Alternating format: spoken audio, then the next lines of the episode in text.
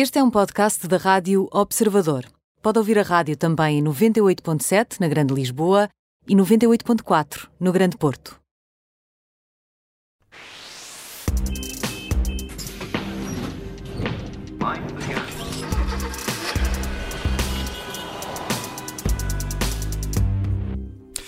Operação Stop na Rádio Observador, mobilidade, automóveis, tudo sobre veículos. É para ser desmontado aqui, é para ser desmontado por quem sabe, pelo Alfredo Lavrador, editor da secção auto do, do Observador. Bom dia, Alfredo. Olá, Miguel, bom dia.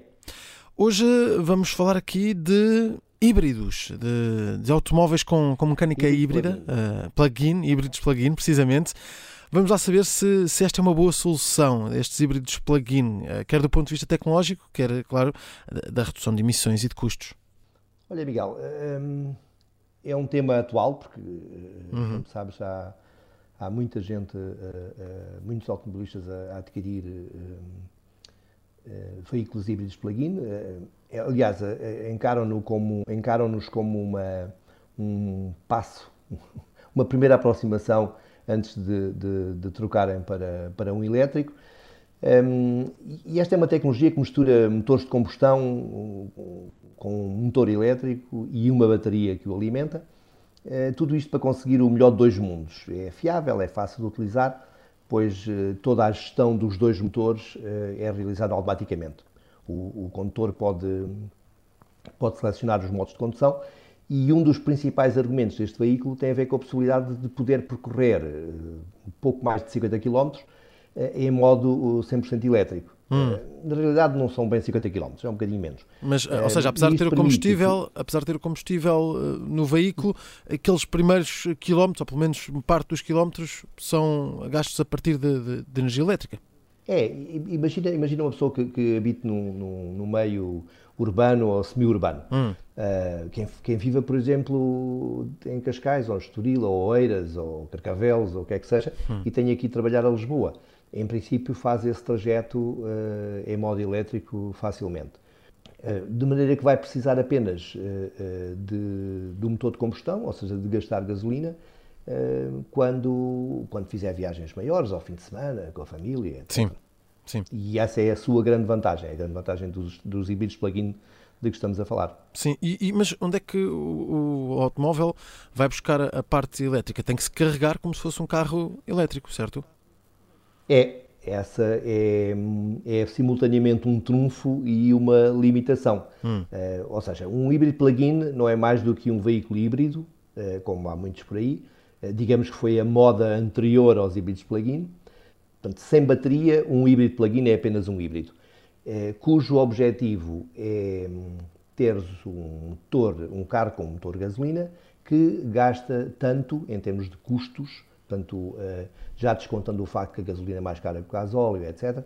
Eh, mas dizia teu, o teres um veículo a gasolina com os mesmos custos de um veículo a gasóleo. Hum.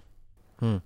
Um, quando carregas a bateria, podes explorar o tal modo elétrico que falámos há pouco, o que significa conseguir rodar como se carregares em casa, eh, onde durante a tarifa biorária, em período noturno, o, o kilowatt te, te custa uh, um bocadinho menos de 9 cêntimos, uh, depende do fornecedor, etc., mas anda por aí.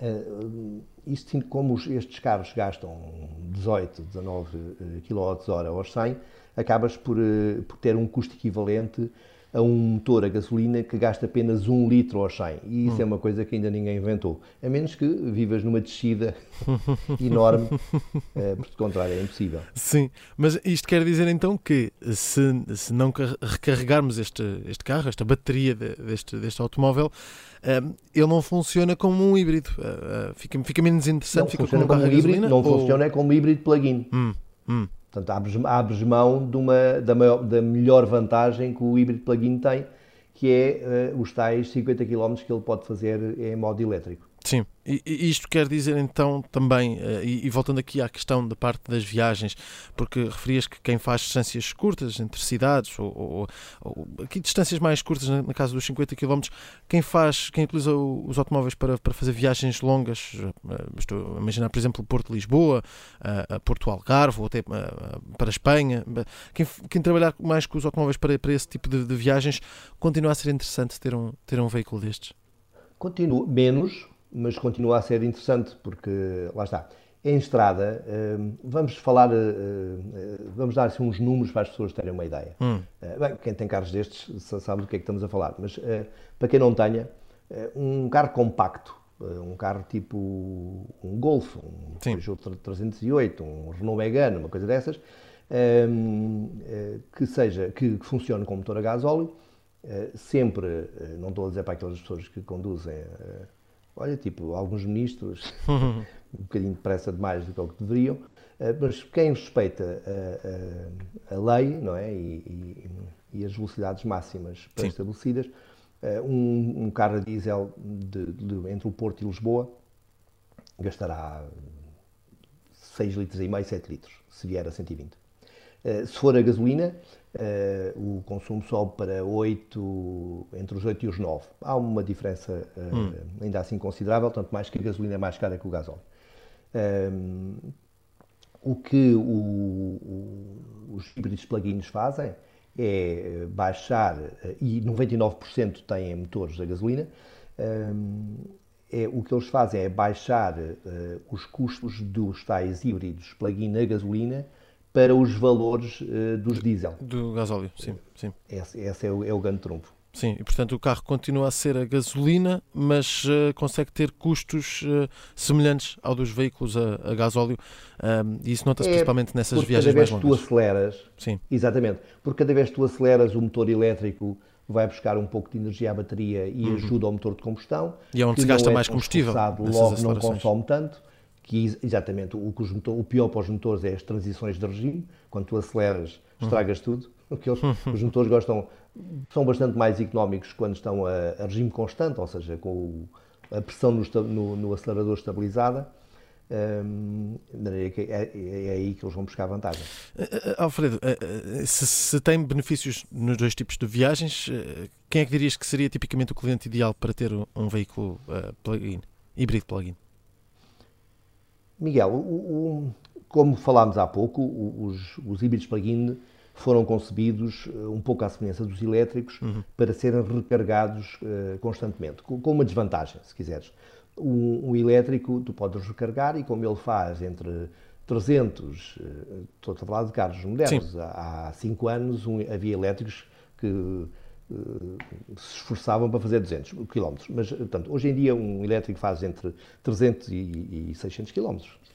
E logo podem fazer vários dias sem necessidade de recarregar. Mas um híbrido plug-in precisa de recarregar todos os dias, se hum. quiseres. Aliás, e se tu fores um. Imagina um carro de distribuição, uma loja que tenha que entregue produtos em casa e que tenha o carro sempre a circular.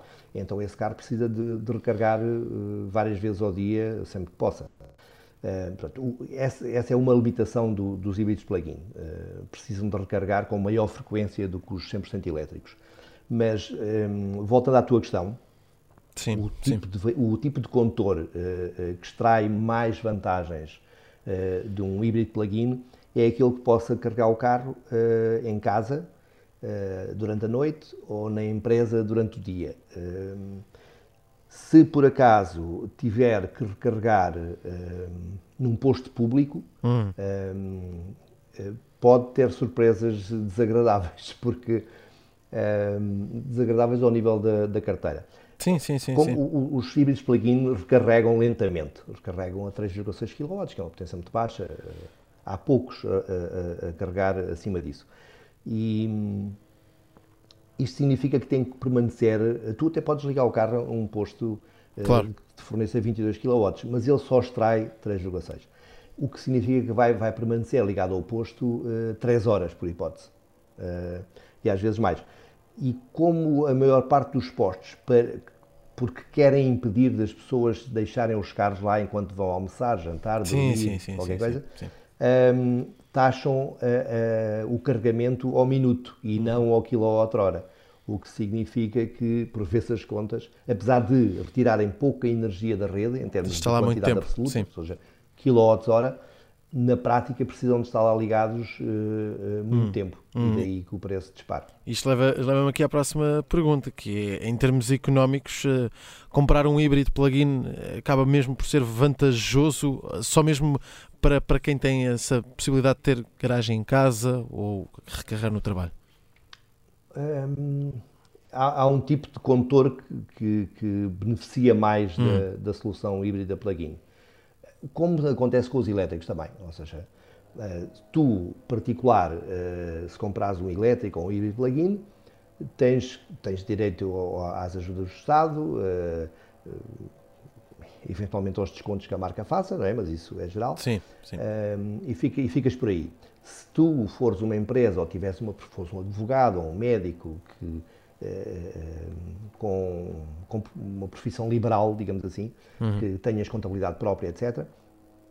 Aí tu podes ir buscar o IVA, que é a grande ajuda, é, o, é o incentivo mais sumarento, digamos assim. E simultaneamente depois também tens vantagens ao nível do IUC e contribuição autónoma Sim, claro, e por aí fora. Claro. Esse tipicamente é o tipo, quem tem acesso à recuperação do IVA, para além das outras mordomiazinhas menos importantes, mas ainda assim interessantes, eh, é tipicamente o cliente que, que vai usufruir mais das vantagens de, de andar num híbrido plug-in ou do elétrico. Porque estamos a falar aqui de veículos, um, Alfredo, que ficam mais caros do que um veículo normal a gasolina ou a gasóleo. Porque são mais caros. Sim, exatamente. mais caro no preço de compra logo. Plug-in, é, o, o, tens que perceber que há uma grande sofisticação mecânica, ou seja, o, há, há bocadinho falávamos do híbrido plug-in, é um veículo que tem um motor de combustão e um motor elétrico hum. e uma bateria. Tudo isso custa dinheiro. Claro. Percebes? Claro, e alguém claro. tem que pagar e vai ser. Ah, mais, está associado a uma caixa automática, que também tem um custo associado de 1.500 euros ou assim, uma coisa do género. Uhum. Um, depois é muito mais complexo em termos de gestão uh, uh, da, da, mecânica, porque tem que conjugar o motor de combustão e o motor elétrico e tudo aquilo. Uh, tudo isto custa dinheiro. Agora, volto a a tua questão. Uh, o, quem, a quem é que se destina um, híbrido plug-in, perguntavas tu, sim, sim, a sim. quem tem a possibilidade de recuperar o IVA uh, e usufruir das vantagens do IUC e do, do, da tributação autónoma, um, eh, e tem a possibilidade, sobretudo, de recarregar o, veículo em casa ou na empresa. Um, para retirar todas as, to, todos, para usufruir de todas as vantagens do, deste tipo de tecnologia. Muito bem, muito bem. Temos aqui muitos dados lançados sobre estes automóveis com, com mecânica híbrida plug-in. Alfredo Lavrador, temos aqui muita informação. Agora, uh, quem está a ouvir que, que, toma as suas decisões na compra, na, na altura de escolher o automóvel que, que claro. quer para os próximos anos. Para a semana voltamos com um novo tema, é a Operação Stop na Rádio Observador.